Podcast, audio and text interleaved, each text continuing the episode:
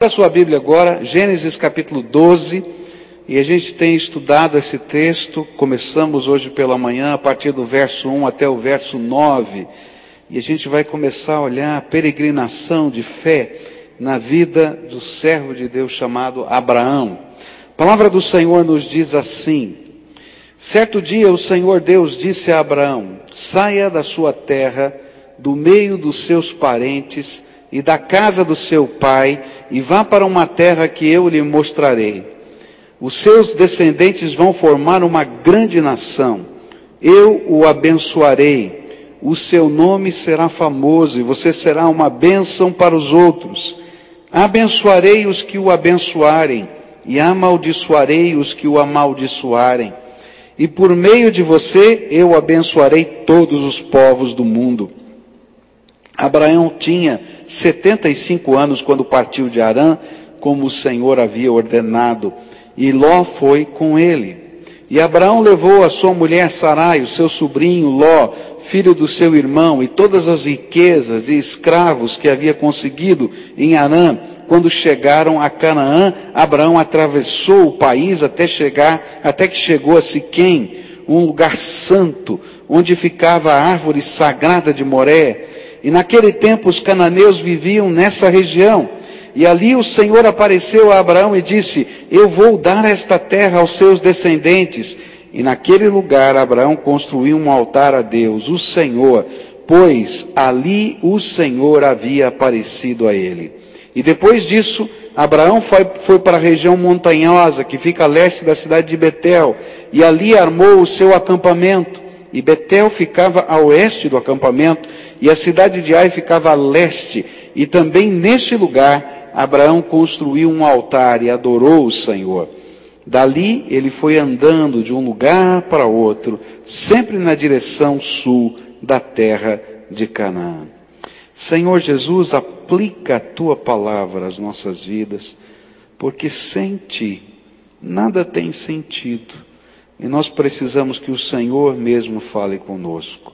É aquilo que oramos em nome de Jesus. Amém e amém. Nós começamos a estudar esse texto hoje pela manhã e dissemos que fé não é a gente ter um conjunto de crenças apenas. Fé é muito mais do que a gente ter uma afirmação positiva, um pensamento positivo. Fé é, antes de tudo, uma caminhada pela vida com Deus. E se a gente não aprender essa verdade central, a gente não vai descobrir e entender o sentido da fé.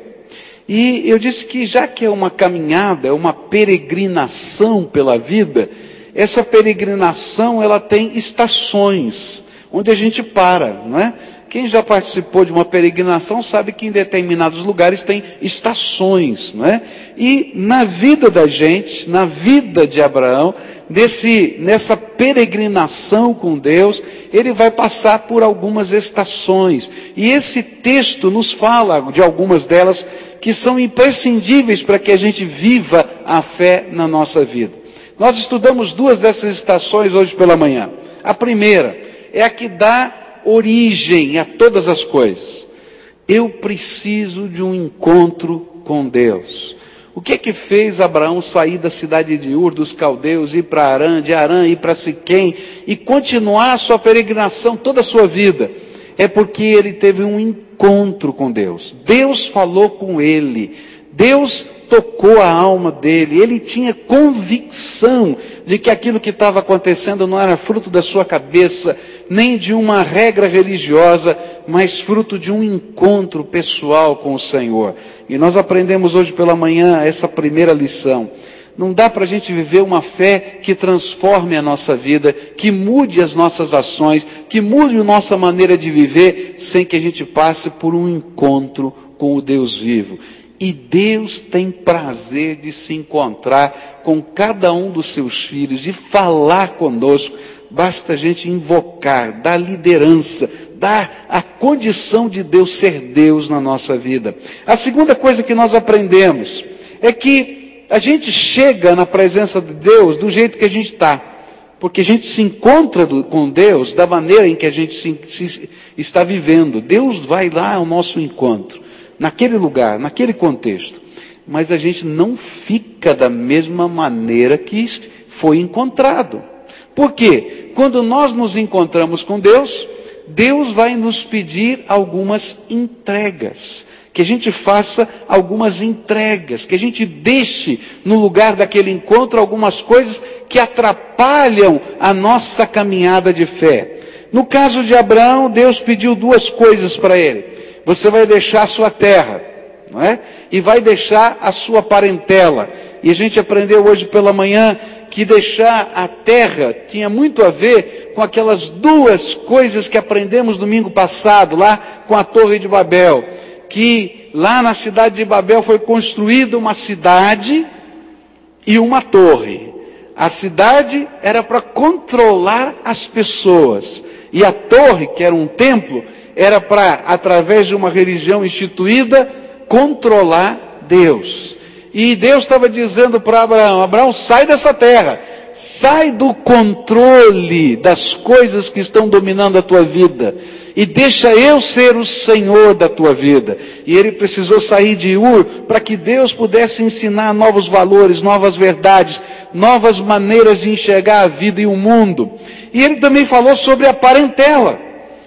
Ele não estava dizendo para abandonar pai e mãe, nada disso, não. Tanto é que ele leva seu pai, seu pai vai morrer em Arã, ele sai em Ur, ele morre em Arã, ele leva o seu sobrinho. Não é isso.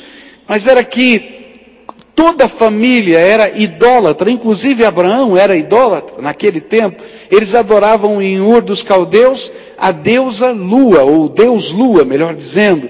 E aquele zigurate, aquele templo era dedicado ao Deus Lua. E agora ele estava indo contra até a determinação e os costumes da sua família. Mas era tão forte aquilo que ele vivia com Deus, que ele influenciou toda a sua casa e a sua casa foi com ele.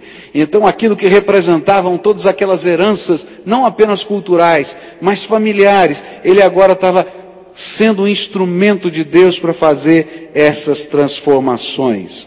Muito bem, eu queria essa noite falar então sobre as outras estações. A próxima estação vai aparecer nos versículos 4 a 6, onde a Bíblia diz assim: Abraão tinha 75 anos quando partiu de Arã, como o Senhor havia ordenado, e Ló foi com ele. E Abraão levou a sua mulher, o seu sobrinho, filho de seu irmão, todas as riquezas, escravos que havia conseguido em Arã quando chegaram a Canaã, atravessou o país até que chegou a Siquém, um lugar santo, onde ficava a árvore sagrada de Moré e naquele tempo os cananeus viviam nessa região. A terceira estação eu vou chamar do passo de fé. A primeira é o encontro, a segunda é a entrega, a terceira é o passo de fé. Toda grande jornada na nossa vida começa com o primeiro passo. Toda grande jornada na nossa vida começa com o primeiro passo. Eu aprendi esse negócio do primeiro passo de um jeito muito difícil na minha vida. Eu era moleque e eu tinha infecções de garganta todo o tempo. E naquele tempo, né, hoje eu não sei se tem vários médicos aí, naquele tempo, quando você tinha muita infecção de garganta, eles pincelavam a garganta da gente. Quem já pincelou a garganta aqui? Eu quero ver. Ah, é, estou vendo que só tem velho que pincelou a garganta aqui. Não, você não é tão velha não, né? Tá bom, né? Mas, gente, que coisa. Sabe como é que era o negócio? Fazia lá uma poção, que eu sei lá o que, que tinha naquela poção, eu nunca entendi, né? E botavam lá um negócio, pegava um algodão num, num num negócio de vidro lá, não sei lá o que, que era aquilo, né, um bastão, passavam aquilo, daí você abria a boca, abaixavam a tua, a tua língua, né, e, e limpavam aquilo, faziam tudo assim, lá no fundo da garganta.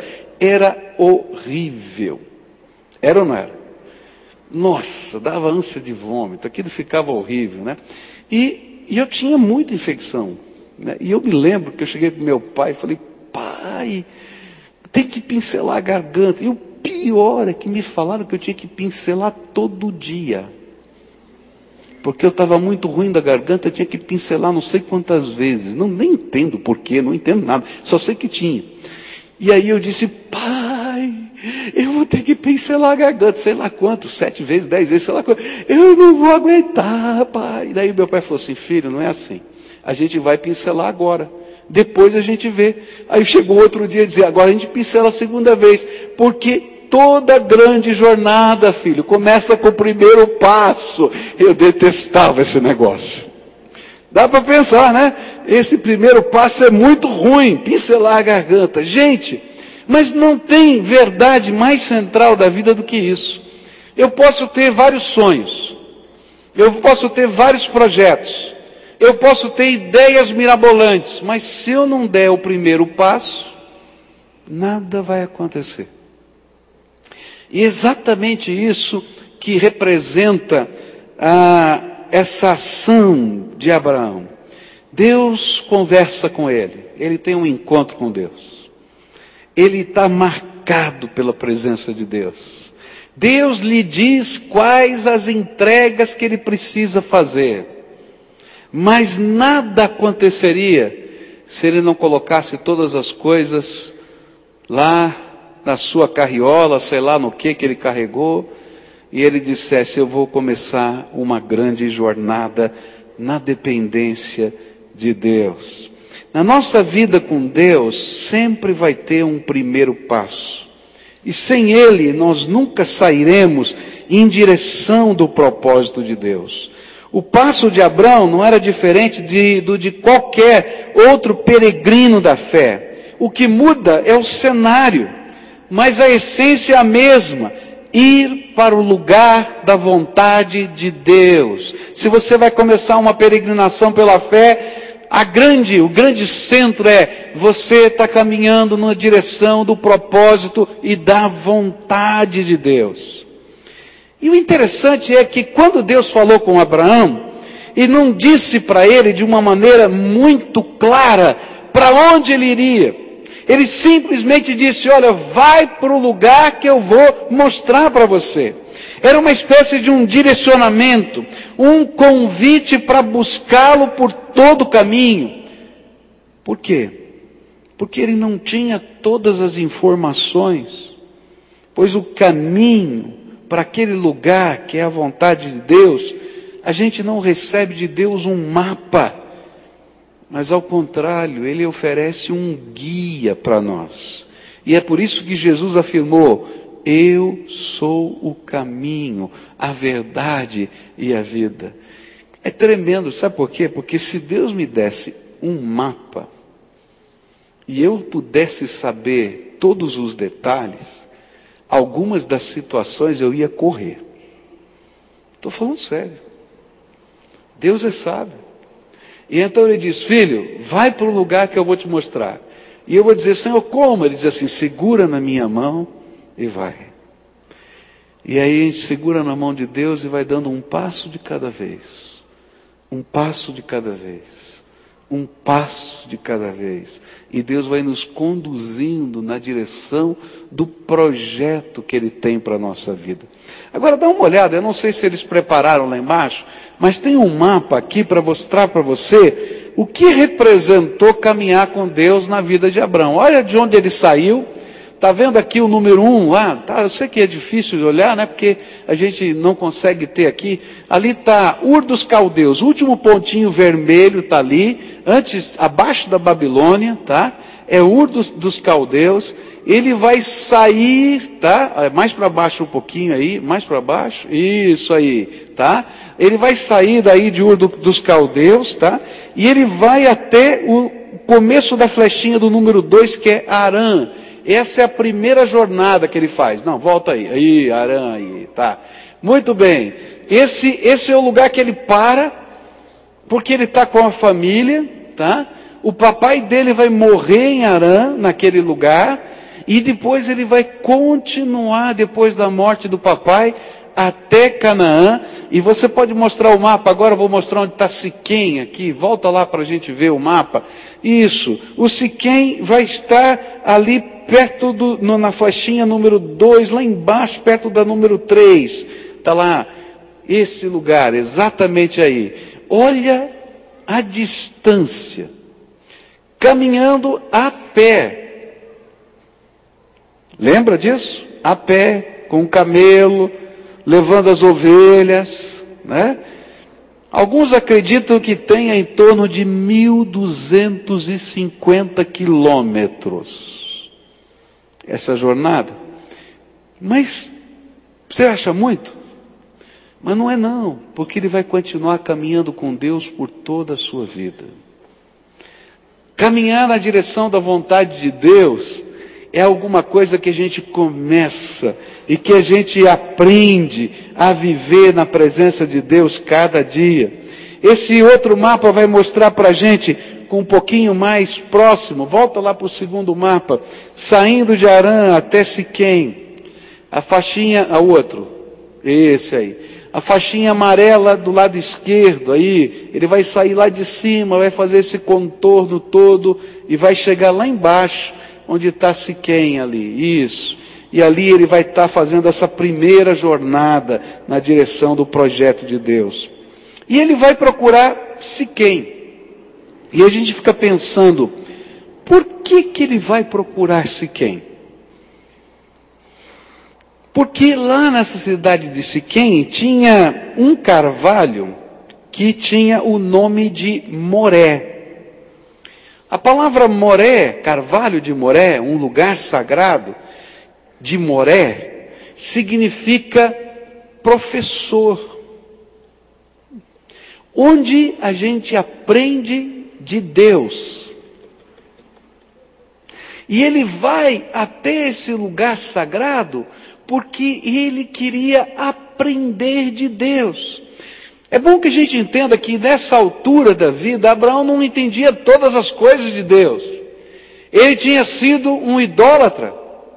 Ele teve um encontro com Deus, mas ele não tinha sua teologia toda construída, o seu corpo doutrinário todo, todo criado. E então ele está procurando, Senhor, qual é a tua vontade para a minha vida? E ele ouve que tem um lugar lá no sul do país, onde tem um, um, uma cidade, onde tem um carvalho, uma, uma árvore, onde as pessoas se colocam para orar e onde Deus ensina as pessoas. Ele já sei onde eu vou. Eu vou na direção desse lugar onde Deus ensina, porque eu preciso saber a vontade dele para a minha vida. E o interessante é que Deus é tão tremendo, tão tremendo, que quando ele está na cidade de Siquém, mas ele não está no Carvalho de Moré, para aquele que entendesse que não tem nenhuma ligação entre aquela idolatria que ele vivia e o Deus que se revelava. Mas quando ele estava naquela busca, mas ele estava lá buscando, mas não no carvalho, Deus se revela a ele e ele tem tremenda experiência de novo com Deus, que Deus está falando com ele, que ele constrói um altar. E ele diz: não é lá no carvalho, é aqui onde Deus está falando comigo que eu vou construir esse altar. Queridos, quando a gente começa a caminhar com Deus, a gente dá o primeiro passo. E nem sempre a gente tem todas as respostas. Na verdade, na maioria das vezes a gente não tem todas as respostas. A gente não sabe o que Deus vai fazer. A gente simplesmente tem uma experiência com Ele. E tem a certeza de que Ele prometeu que estaria caminhando conosco. E então a gente segura na mão dEle. Às vezes a gente vive ansiedade. Às vezes a gente tem medo. Às vezes os sentimentos são os mais diversos do coração da gente. Mas o Senhor se encontra conosco no meio do caminho, confirma a nossa fé, se revela outra vez e diz: continua andando comigo, porque eu sou o caminho. Eu recebi o meu chamado quando criança, com 12 anos, Deus falou muito forte ao meu coração e eu comecei a tentar entender desde, desde aquela época qual era o projeto de Deus, o que eu devia fazer. E o interessante é que eu não tinha todos os planos colocados e prontos. Eu sabia que Deus tinha me chamado para alguma coisa, eu queria fazer a vontade dele. E eu me lembro que eu fiquei incomodado. Então eu tinha 12 anos, eu terminei aquilo que era na época, né, o, o curso, como é que é agora? Fundamental, é, fui lá, fiz lá o fundamental e tal, etc. Eu falei, bom, agora já esperei muito tempo, né? Porque agora já tenho, afinal de contas, 15 anos. Agora tenho que começar a trabalhar para o reino de Deus. E aí eu me lembro que eu fui lá na Faculdade Teológica Batista de São Paulo para pedir a minha matrícula com 15 anos. Coitado daquele povo, que paciência, né? Porque eu fui lá falar com ele e disse, não, você tem que terminar o próximo nível agora, né? E vim aqui, porque aqui é nível de faculdade. Eu falei, não tem problema, eu vou estudar, pode ter certeza que eu vou terminar tudo, mas deixa, porque eu tenho pressa. E ele dizia, não, volta lá. E eu fiz isso durante três anos. Todo ano eu passava de ano, eu voltava com as minhas notas, o meu boletim, dizia, deixa eu entrar. Ele dizia, não, não chegou o tempo. E gente, que coisa horrível. Parecia que estava tudo, tudo errado, porque eu tinha pressa. Tinha muita pressa.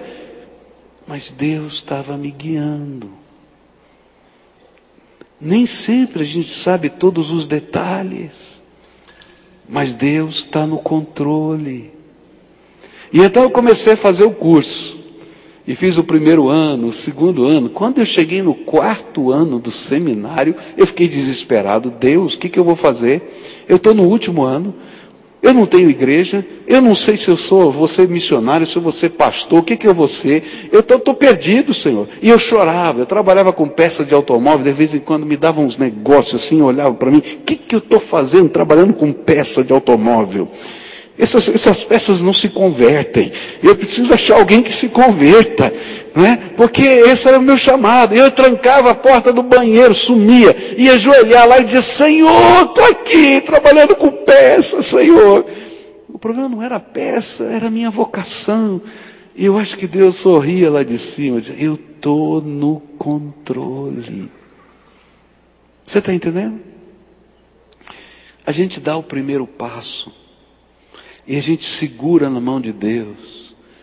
Você não vai saber os detalhes do que Deus vai fazer na tua vida, e louvado seja Deus por isso, porque Ele com sabedoria está te guiando passo a passo, e você vai andar a trilha do mapa que Deus vai traçar para você. E não importa o que esteja acontecendo hoje, quais sejam as circunstâncias, Deus está no controle. E se você está vivendo essa peregrinação de fé, você tem um guia. E quando você tem um guia, você não tem que ficar preocupado com o caminho, porque ele sabe o caminho, você só tem que segui-lo. Agora segue de perto. Por isso eu queria dizer para você, se você está nessa jornada de fé, segura na mão de Deus e vai. Segura na mão de Jesus e vai. Ah, mas eu não sei o que vai acontecer depois de amanhã, eu não tenho. Vai em nome de Jesus, dá o primeiro passo, dá o segundo passo. E querido, sabe o que é tremendo? É quando a gente olha para trás e vê tudo quanto Deus já fez. Ah, quantos de nós podemos olhar para trás e ver tudo quanto Deus já fez? E dizer como Deus é bom, como Deus é bom, olha só, olha só, aquilo que eu estava morrendo de medo, Deus transformou assim, aquilo outro, porque Deus é bom. Então, dá o passo. Uma das armas de Satanás na nossa vida é quando nós somos visitados por Deus. E quando nós temos consciência, a nossa alma já entendeu o que a gente tem que fazer e a gente quer fazer mas a gente não dá nenhum passo. E aí sabe o que acontece, queridos? Vai vir o desânimo na sua vida. Desânimo espiritual, desânimo moral. Porque, queridos, aquela verdade que está dentro de você e não toma forma de nenhuma maneira, ela se transforma em frustração na nossa alma. E aí Satanás vai trabalhando dentro de nós frustração sobre frustração. Mas quando a gente está caminhando um passo de cada vez, não dá tempo de se frustrar, porque as coisas novas de Deus acontecem todo dia. Algo tremendo de Deus está acontecendo todo dia.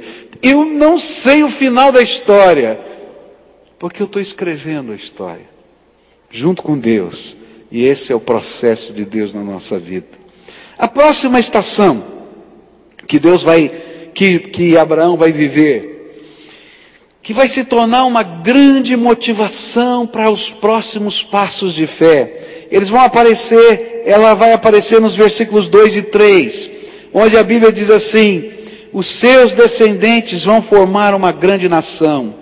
Eu os abençoarei, o seu nome será famoso e você será uma bênção para os outros. Abençoarei os que o abençoarem e amaldiçoarei os que o amaldiçoarem, e por meio de você eu abençoarei todos os povos do mundo. A quarta estação da peregrinação da fé tem a ver com as promessas que Deus faz aos que o temem.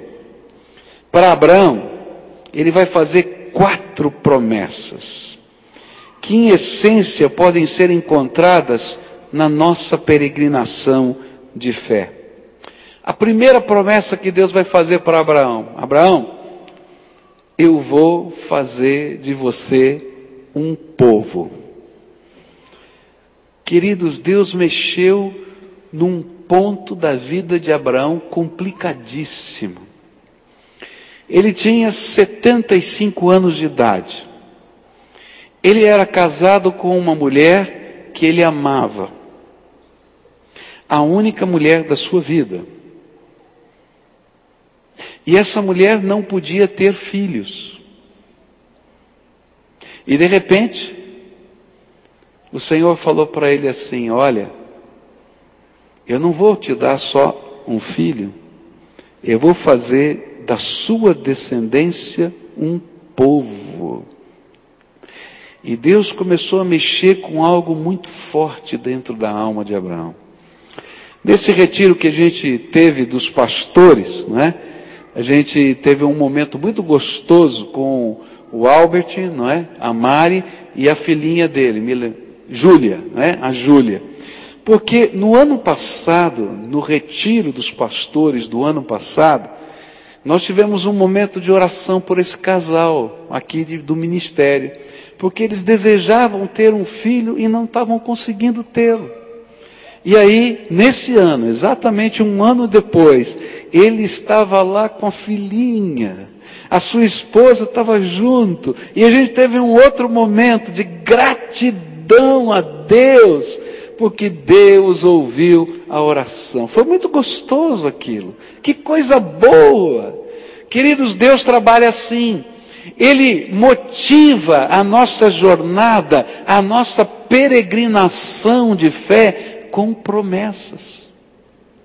E a Bíblia diz que essas promessas, elas não são uma enrolação ou uma enganação, porque Deus é justo e Ele não é homem para mentir. E Ele então, quando fala conosco, Ele está trabalhando a nossa alma, sondando o nosso coração, mexendo com os valores da nossa vida, mas apontando para algo que Ele vai fazer, que a gente não viu ainda, mas que a gente toma posse pela fé. Promessas de Deus. E Deus prometeu então para Abraão, não só um filho, ele prometeu um povo.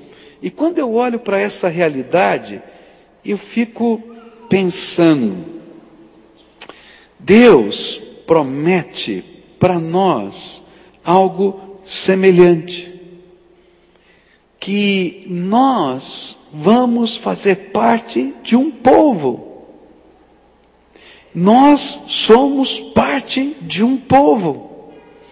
Romanos 4, versículos 22 a 25 diz assim: Por isso, Abraão, por meio da fé, foi aceito por Deus.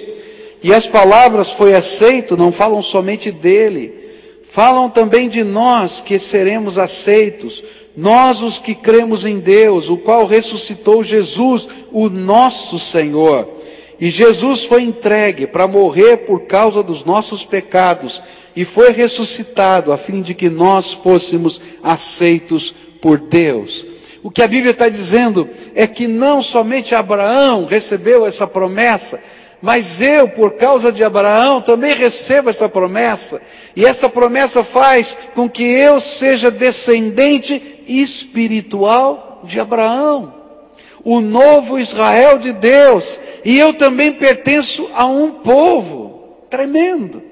E é por isso que o Senhor pode falar para a gente que a nossa cidadania não é brasileira. Ainda que eu seja brasileiro, estou torcendo pela, pelas medalhas do Brasil na Olimpíada. Mas a minha cidadania é celestial porque eu faço parte do povo de Deus. Eu tenho uma lealdade maior do que a, a, a bandeira que eu amo, que é a bandeira do Brasil, porque a minha lealdade é para com os valores do reino de Deus. E assim foi em toda a história. Os homens e as mulheres de toda a história entenderam que eles pertenciam ao povo de Deus. E esse é o nosso povo. Nessa conferência foi tão interessante que eu estava, é, essas semanas, depois que saímos do encontro dos pastores, eu fui a São Paulo para uma conferência de etnias. E na conferência de etnias, eu estava sendo assim conduzido por, por árabes convertidos, né? E com uma experiência com Deus tremenda. E eles estavam ali me conduzindo pelo carro. Pegamos um, um, um trânsito de duas horas em São Paulo para chegar do hotel até o lugar da conferência. E aí eles foram contando a sua experiência. E foi muito interessante, porque um deles me disse assim: Olha, eu estava no, no, salão de, de barbeiro e ali estava cheio de pessoas árabes, de várias, vários muçulmanos, vários isso e tal. E eu comecei a falar de Jesus. Eu estava lá, e eles não podem fazer nada, eu vou falar de Jesus. E começaram a falar de Jesus. E aí começaram a discutir e tal, etc. E ele disse assim: Olha, o meu Jesus não é o Issá do, do Alcorão. Eles, como que não é? Não, porque o meu Jesus disse que a gente tem que amar os inimigos. E quando ele falou, tem que amar os inimigos, aquele homem ficou bravo, começou a fazer um tumulto no salão do, do, do, do barbeiro. Como? Você vai amar o judeu agora? Você vai fazer isso, vai fazer aquilo, e aquela confusão toda e tal, etc. E aí ele foi falando, não, olha, a palavra de Deus diz assim, assim, e continuou pregando o evangelho. Bom, ele estava dirigindo o carro e nós chegamos na conferência. E a hora que eu entro na conferência com um xiita do meu lado e um outro árabe do meu outro lado, né? Xiita convertido e outro árabe aqui do meu lado. Adivinha quem vai nos receber? Um judeu convertido, com todo aquele jeitão de rabino, com aquele negócio na cabeça, aquela manta. Ah, pastor Pascoal, aqui está o irmão fulano, o irmão Beltrano. E aí quando nós saímos de perto dele, ele falou assim, agora está na hora de você amar os seus inimigos aqui. Ele olhou para mim assim, vai lá dar um beijo no seu irmão. Está entendendo? Porque a nossa lealdade é maior do que qualquer bandeira. Nós pertencemos a um só povo, o povo de Deus. Você faz parte desse povo. E sabe o que é tremendo? Em qualquer lugar dessa terra que você tiver. E eu sou testemunha de que isso é verdade. Se tiver um crente em Jesus de verdade, você vai encontrar sua família. Porque o povo de Deus está por aí. Você nunca viu, você nunca ouviu o nome, mas o Senhor vai usar alguém para ser seu irmão em Cristo naquele lugar. Deus prometeu para Abraão um povo, mas ele prometeu um nome. E é interessante porque isso é tão tremendo, porque todos aqueles que construíram cidades tinham um sonho. O sonho, se você olhar em Gênesis, era construir o seu nome. Se você olhar Caim, né? Se você olhar os sucessores de Caim que construíram cidades, se você olhar para o que aconteceu depois do dilúvio, o interesse era construir um nome. E sabe, toda vez que a gente constrói um nome, o nome da gente desaparece. Se você está tentando construir o seu nome numa sociedade, o seu nome vai desaparecer. Mas quando Deus diz: Vem comigo, porque eu tenho um projeto para a tua vida, o teu nome vai marcar a vida de outras pessoas de uma maneira tão tremenda que esse nome não desaparece. E Deus vai trabalhar com Abraão isso. E você vê que coisa tremenda? Dizem que Abraão viveu cerca de 2.500 anos antes de Cristo. Já se passaram, depois de Cristo, mais ou menos 2.012 anos, tá certo? Nós estamos falando de 4.512 anos. E de quem que a gente está falando? De Abraão. Por quê? Porque Deus tinha um propósito para essa vida. E o propósito de Deus não pode ser mudado, é tremendo e é eterno. E para Abraão, a promessa é que ele seria um referencial de Deus para cada ser humano. E o seu nome nunca seria esquecido.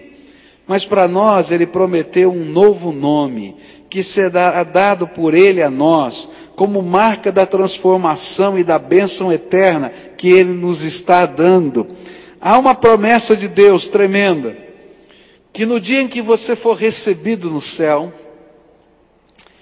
você vai receber uma pedrinha branca,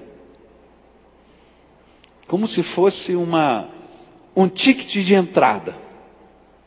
Eu não sei se isso é simbólico ou se é literal, eu não sei interpretar isso. A Bíblia diz que você vai receber uma pedrinha branca. E que na pedrinha branca você vai ter o seu novo nome. Um nome que Deus vai dar para você. E se a gente entende um pouquinho o sentido dos povos orientais quando falam em dar um novo nome, então a gente vai poder compreender por que, que é tão importante esse nome. Porque o nome para o povo oriental representa o que a pessoa é. O que a pessoa faz. O que a pessoa significa. E a Bíblia diz que Deus vai me dar um nome por aquilo que Ele vai fazer e tem feito na minha vida. Eu não tenho a mínima ideia do nome que Deus vai me dar. Mas eu estou tremendamente ansioso para receber o novo nome que Ele tem para mim. Porque esse nome, por toda a eternidade, vai marcar a minha história. É aquilo que Deus vai fazer por toda a eternidade em mim e através de mim. Abraão recebeu um nome, Pai. Por isso, ele vai ter mais um A aí colocado no nome dele, de Abrão para Abraão, que significa pai. Pai de uma grande nação. Pai da fé. Aquele que aprendeu a dar o primeiro passo e que ajuda a gente a ter coragem para dar os próximos passos na nossa jornada de fé. Deus quer te dar um novo nome. A Bíblia diz assim, Apocalipse 2,17: Portanto, se vocês têm ouvidos para ouvir, então ouçam o que o Espírito de Deus diz às igrejas. Aos que conseguirem a vitória, eu darei do maná escondido, e a cada um deles darei uma pedra branca, na qual está escrito um nome, um nome novo, que ninguém conhece, a não ser aquele que o recebe. Terceira promessa que Deus faz, uma bênção. E essa bênção, ela envolve coisas tremendas: proteção, sustento, companhia de Deus, todo dia. E ele sai na direção daquele lugar que Deus iria mostrar confiado na bênção de Deus. Deus tem me dado a oportunidade para falar a muitos pastores no Brasil todo, nessa missão que Ele me deu nesses últimos dois anos. E uma das coisas que as pessoas às vezes ficam pensando é como é que a gente vai conseguir alcançar os sonhos que Deus coloca no nosso coração. Então eu quero dizer para você, não tem segredo.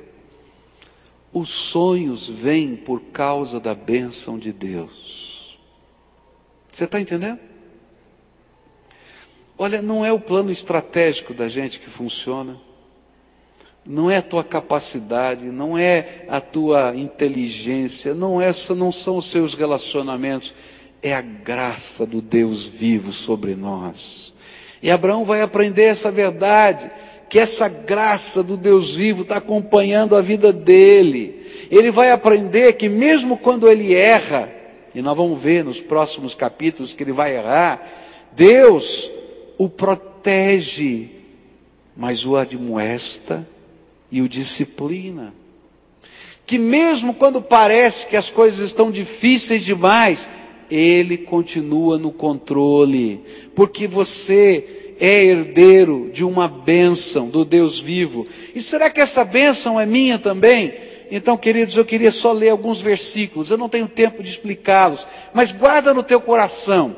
Primeiro deles, o Salmo 91.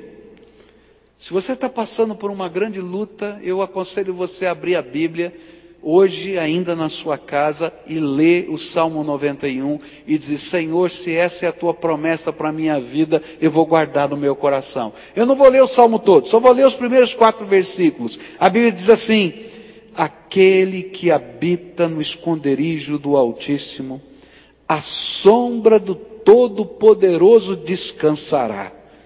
Direi do Senhor, Ele é o meu refúgio e a minha fortaleza, o meu Deus em quem confio, porque Ele te livra do laço do passarinho e da peste perniciosa, e Ele te cobre com as suas penas, e debaixo das suas asas encontra refúgio. A sua verdade é escudo e broquel. Querido, essa é promessa de Deus para você. Não é só para Abraão, não é só para Moisés. É a promessa de Deus para todo aquele que crê que Jesus é o Senhor da sua vida. Você vai habitar debaixo da sombra do Onipotente. E querido, se Deus é por nós, você não conhece esse versículo? Então vamos dizer juntos: se Deus é por nós, quem será contra nós? Eu não quero dizer para você que você não vai ter problemas. Eu não quero dizer para você que você não vai passar por lutas. Eu não quero dizer para você que não virão batalhas na sua vida. Se eu falasse isso seria mentiroso. Mas se você habita no esconderijo do Altíssimo, o Senhor é por você. E as batalhas não serão suas, mas serão batalhas do Senhor na tua vida. Porque você tem a bênção de Deus. Está entendendo? Quer ver outro versículo da Bíblia tremendo? Guarda essa promessa de Deus para você promessa de sustento. Olha que coisa tremenda. Mateus 6, verso 25 em diante diz assim: Por isso vos digo, não estejais ansiosos quanto à vossa vida, pelo que haveis de comer ou que pelo que haveis de beber, nem quanto ao vosso corpo, pelo que haveis de vestir. Não é a vida mais do que o alimento e o corpo mais do que o vestuário. Olhai para as aves do céu, que não semeiam, nem ceifam, nem ajuntam em celeiros, e vosso Pai Celestial as alimenta. Não valeis vós muito mais do que elas? Ora, qual de vós, por mais ansioso que esteja, pode acrescentar um côvado, 45 centímetros, à sua estatura? E pelo que haveis de vestir, por que andais ansiosos, olhar para os lírios do campo, como crescem, não trabalham, nem fiam? Contudo, vos digo que nem mesmo Salomão, em toda a sua glória, se vestiu como um deles. Pois se Deus assim veste a erva do campo que hoje existe e amanhã é lançada no forno, quanto mais a vós, homens de pouca fé. Portanto, não vos inquieteis, dizendo que havemos de comer, ou que havemos de beber, ou com que nos havemos de vestir pois a todas estas coisas os gentios procuram, porque vosso Pai Celestial sabe que precisais de tudo isso. Mas buscai primeiro o seu, o seu reino e a sua justiça, e todas estas coisas vos serão acrescentadas. Um irmão aqui da nossa igreja estava passando por uma grande batalha financeira. E ele estava lutando com Deus e dizendo: Senhor, tenha misericórdia, está muito difícil. Ele estava andando na rua. Ele me contou essa história. Quando um caminhão carregado de alguns sacos passou num buraco e deu aquele solavanco e um daqueles sacos pulou do caminhão e caiu no chão. E no que ele caiu no chão, se rasgou. E ele estava cheio de grãos, de sementes. E de repente começaram a vir aves do céu de vários lugares e se juntaram em cima daquele saco rasgado e comiam as sementes. E quando ele viu aquilo, o Espírito de Deus tocou no coração dele e fez ele lembrar esse versículo da Bíblia. Se Deus é capaz de fazer o caminhão passar no buraco, para um saco de semente cair no chão, para o passarinho ter comida, será que ele não vai cuidar de você, filho de Deus? E ele voltou para mim e disse, pastor, naquela hora, a paz do Senhor guardou o meu coração. Eu posso falar isso porque ele já testemunhou disso. Ele passou por grandes lutas, por enfermidade, e não faltou nada, porque Deus mandou todas as coisas que eram necessárias para o sustento da casa dele, para a cura da enfermidade, e nós louvamos a Deus junto com ele, porque Deus tem cuidado de nós. Eu não estou dizendo para você que não vai vir lutas, ou que elas não virão. Nem estou dizendo para você que os meios que Deus usa para nos sustentar, eles são aqueles que nós imaginamos. Na grande maioria das vezes na minha vida, não são aqueles que eu imaginei. Não foram aqueles que eu imaginei. Mas Deus estava presente. Deus estava presente. Porque Ele está presente todos os dias. E essa é a promessa de Deus. Olha só, bênção, mais uma promessa. Eu podia ficar a noite toda falando de promessa de Deus. Essa aqui é última. Olha só a promessa do Senhor Jesus. E eis que eu estou convosco todos os dias, até a consumação dos séculos. Vamos dizer juntos? Eis que estou convosco todos os dias, até a consumação dos séculos. Se Deus é por nós, quem será contra nós? Se Deus, que não poupou o seu único filho por amor de nós, Será que ele não vai fazer todas as coisas? É a pergunta que o apóstolo Paulo faz para nós. Quando a gente começa a jornada da fé, sabe o que é que nos motiva? É a bênção de Deus. A gente tem um povo, a gente tem um nome, porque a gente pertence ao Senhor, e o nome agora não é o mais meu da minha família, é o nome de Jesus sobre a minha vida. E a gente tem uma benção. E é tão tremendo que Deus vai dizer assim para Abraão: aqueles que te abençoarem, eu abençoo. Aqueles que te amaldiçoarem, eu amaldiçoo, porque você é abençoado por mim. É tremendo. Porque há algo tremendo de Deus acontecendo na nossa vida. E por fim, ele termina dizendo assim: Olha, eu tenho uma missão para você. E nessa bênção, ele termina dizendo assim: Se tu uma bênção. Se tu uma bênção. A bênção de Deus é algo que a gente recebe. Mas se a gente não entender a natureza do Deus que nos dá essa bênção, a gente a perde. Porque quando a gente entende a natureza do Deus dessa bênção, a gente reparte. E aí, Deus está ensinando que a minha vida tem propósito, a minha vida tem missão. E o que vai dar sentido à minha existência é eu entender o propósito e a missão que Deus tem para mim. Eu talvez eu não vá entender todos os detalhes do propósito e da missão. Eu não vou entender. Você não vai entender. Mas eu vou dar um passo de cada vez, porque eu quero estar no centro da vontade de Deus, porque eu quero essa bênção e eu quero ser essa bênção. Eu quero receber essa bênção, mas eu quero ser essa bênção.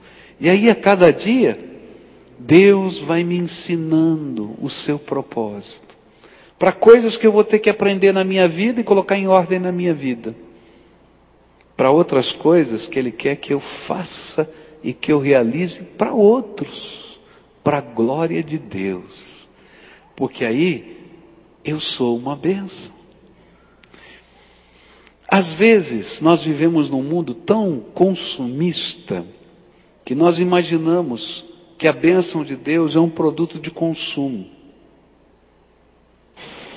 Ou que a bênção de Deus é uma mercadoria de troca. E a gente não entende a essência do que está acontecendo no nosso relacionamento com Deus. Queridos, a bênção de Deus não é um produto de consumo, é fruto de, relacion, de um relacionamento tremendo com Deus.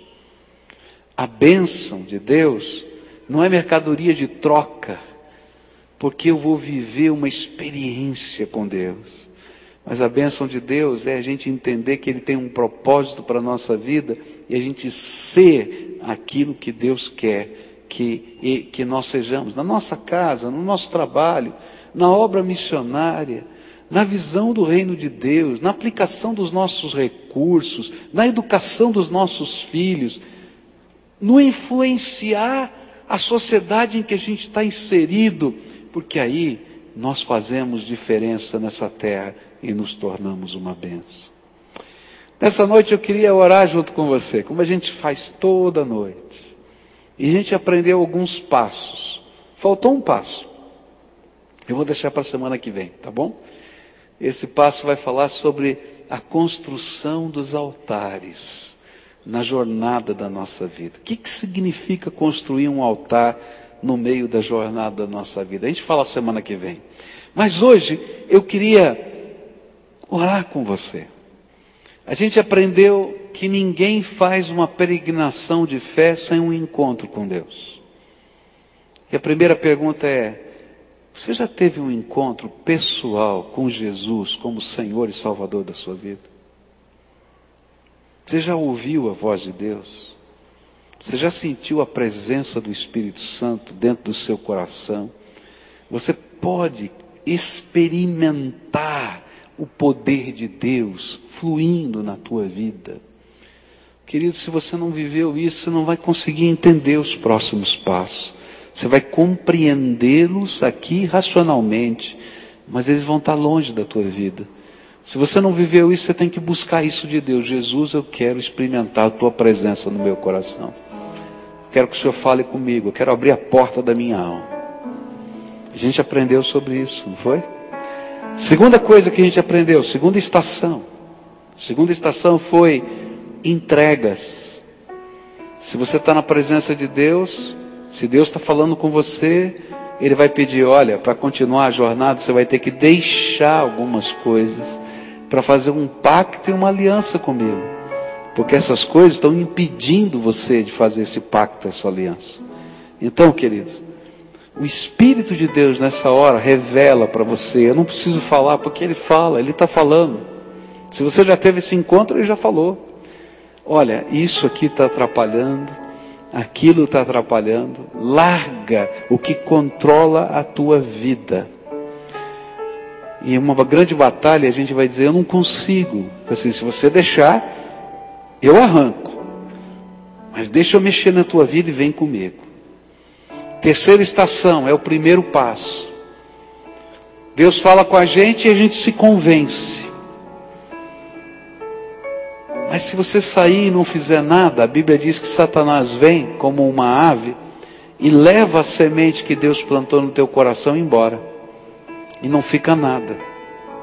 Por isso a gente tem que dar passos de fé, onde a gente transforma as convicções da nossa mente em ações práticas, onde eu me comprometo com a palavra, com o propósito de Deus.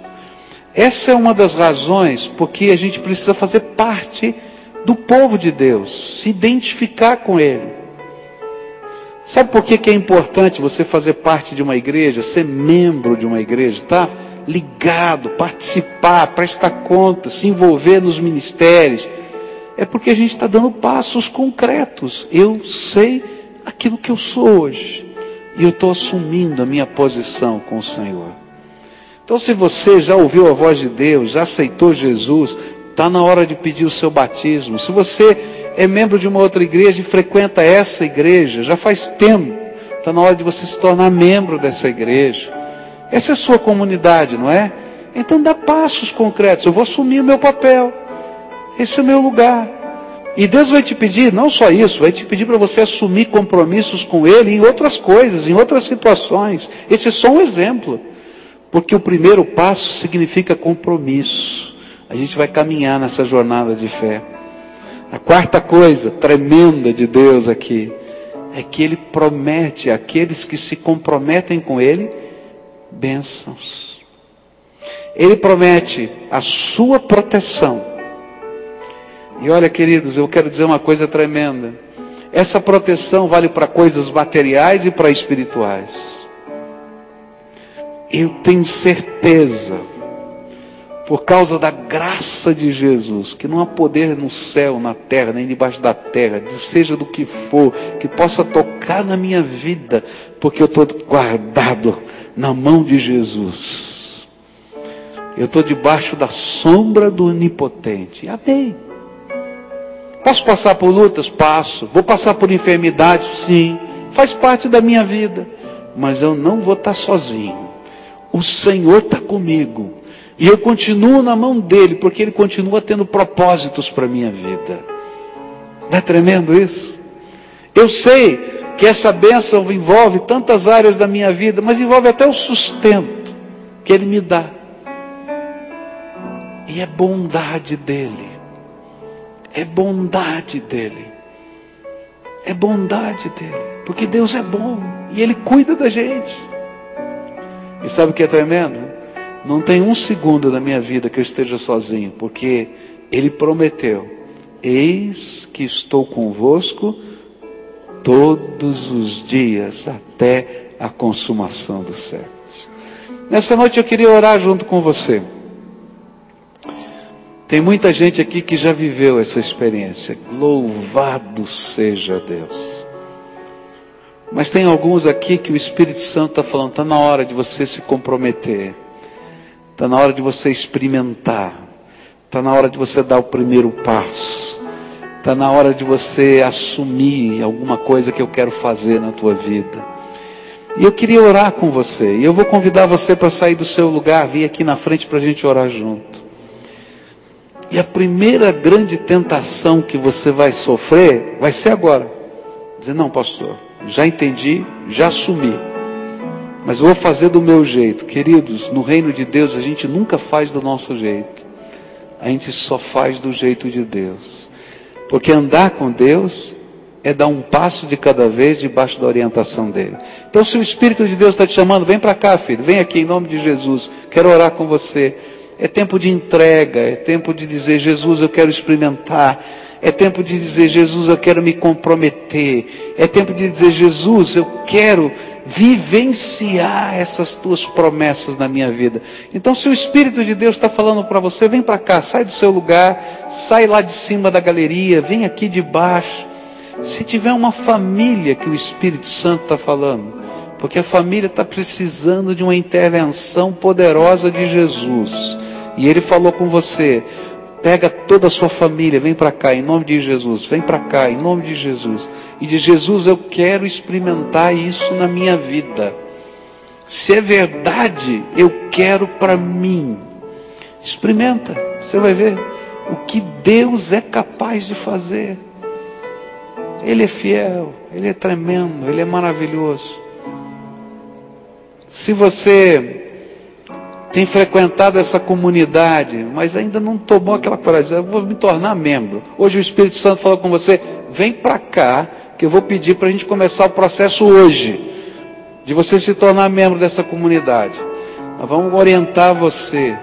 Né? Se você já aceitou Jesus, mas precisa se batizar, o Espírito Santo falou para você que está na hora, chega de enrolar, né? Então vem para cá, nós vamos começar esse processo de discipulado na tua vida. Eu quero te ajudar nessa caminhada de fé. Venha para cá, em nome de Jesus. Porque eu quero orar junto com você, quero dedicar a tua vida e a gente vai dar passos de fé. Primeiro, a gente começa. O primeiro é você levantar, vem para cá. E aí a gente vai começar a jornada, porque Deus é fiel e é tremendo para nos abençoar. Pode vir, em nome de Jesus, se o Espírito de Deus está falando com você. Amém? Ok, venha, venha, em nome de Jesus. Se o Espírito está falando, vem para cá, pede licença, vem para cá e a gente vai orar junto. Queria pedir agora a sua ajuda, como a gente sempre faz. Vem para cá orar e acolher algum irmão que está aqui. Dá um abraço nessa pessoa. Quem vai te abraçar? É alguém como você, de carne e osso, com problema, com defeito. Ele só é teu irmão, só isso, tá? E ele vai ser um facilitador nesse processo que Deus vai usar aqui na tua vida. Então vem aqui dar um abraço em alguém, chega junto aqui. Isso, me ajuda, vem aqui, mais gente me ajudar. Vem aqui, precisamos de muita gente ajudando aqui. Que você possa abraçar essa pessoa, acolhê-la, dizer: olha, que coisa boa, a gente está junto nessa jornada com Deus aqui. É o primeiro passo. Mas a gente está dando esse primeiro passo juntos, tá? E a gente vai estar tá caminhando junto aqui. Quem está sozinho, não chegou ninguém perto de você, acena com a mão, porque tem mais gente lá atrás, eles não estão vendo. Ó, isso, tem gente aqui, vem para cá, tem, olha, mais um, um, casalzinho aqui, uma moça, outra moça ali. Preciso de duas moças e um, alguém para orar com esse casal aqui, bem aqui no meio, ó. Aqui, vem aqui, ó, bem aqui no meio, tá? Bem aqui, isso. Chegou uma, tem mais uma moça ali, tá? Do lado dessa criança, isso, bem aqui. E tem mais um casal aqui, isso. Quem mais está sozinho que eu não vi aqui, tá? Tem alguém sozinho, tem uma moça aqui de preto, bem aqui, ó, que está sozinha. Quem, uma, uma mulher que pudesse orar com essa moça, isso. Pode ser aqui alguém? Bem aqui, ó. Tem uma mulher crente que possa vir orar aqui, por favor? Amém, isso. Então tá bom. Tem mais gente aqui? Olha, mais uma senhora que está aqui. Vem aqui orar com ela, isso. Quem pode vir aqui? Mais uma senhora que possa vir orar. Aqui, isso, está chegando ali, tá? Agora, queridos, tem uma oração que eu não posso fazer. Eu vou orar por você, mas tem uma que eu não posso fazer. Que passo que você está dando com Deus hoje? Só você sabe. Não é verdade? O que está acontecendo na tua vida? Então, agora, com toda a sinceridade do seu coração, confessa que você precisa de Jesus. Confessa que a tua alma está aberta para Ele. E diz para Ele: Eu quero experimentar essas coisas do Senhor na minha vida. Está aberto aqui, ó. fica com a chave, a chave é tua. O Senhor é o dono, tá? Se tem pecados, e todos nós temos. Lembra, o sangue de Jesus é aquele que nos purifica de todo o pecado. Ele vai lá trabalhar na sua vida o perdão. Então faz a sua oração dizendo: Jesus, estou me entregando. Estou me colocando na tua mão. Esse é o primeiro passo de um projeto que o Senhor tem para mim. Mas eu quero, eu quero, eu quero. Me ajuda, Jesus. Eu quero te ouvir, quero te conhecer, quero experimentar. Fala comigo, Jesus. Agora eu quero orar por você. Senhor Jesus, aqui estão os teus filhinhos amados. Que o Senhor possa enchê-los com a tua graça. Esse é o primeiro passo, Senhor. de muitos que eles vão dar, porque eles vão ser guiados pelo Senhor. Mas eu quero te pedir, segura na mão deles. E que, Senhor, não seja apenas a expressão de uma religiosidade, mas seja uma caminhada de fé com o Senhor Jesus. Ensina, Pai, lá na casa, ensina, Senhor, lá no trabalho, ensina, Senhor, quando eles estiverem dirigindo, ensina, Senhor, que a tua promessa de estar com eles todos os dias até a consumação dos séculos seja perceptível, visível, audível para eles.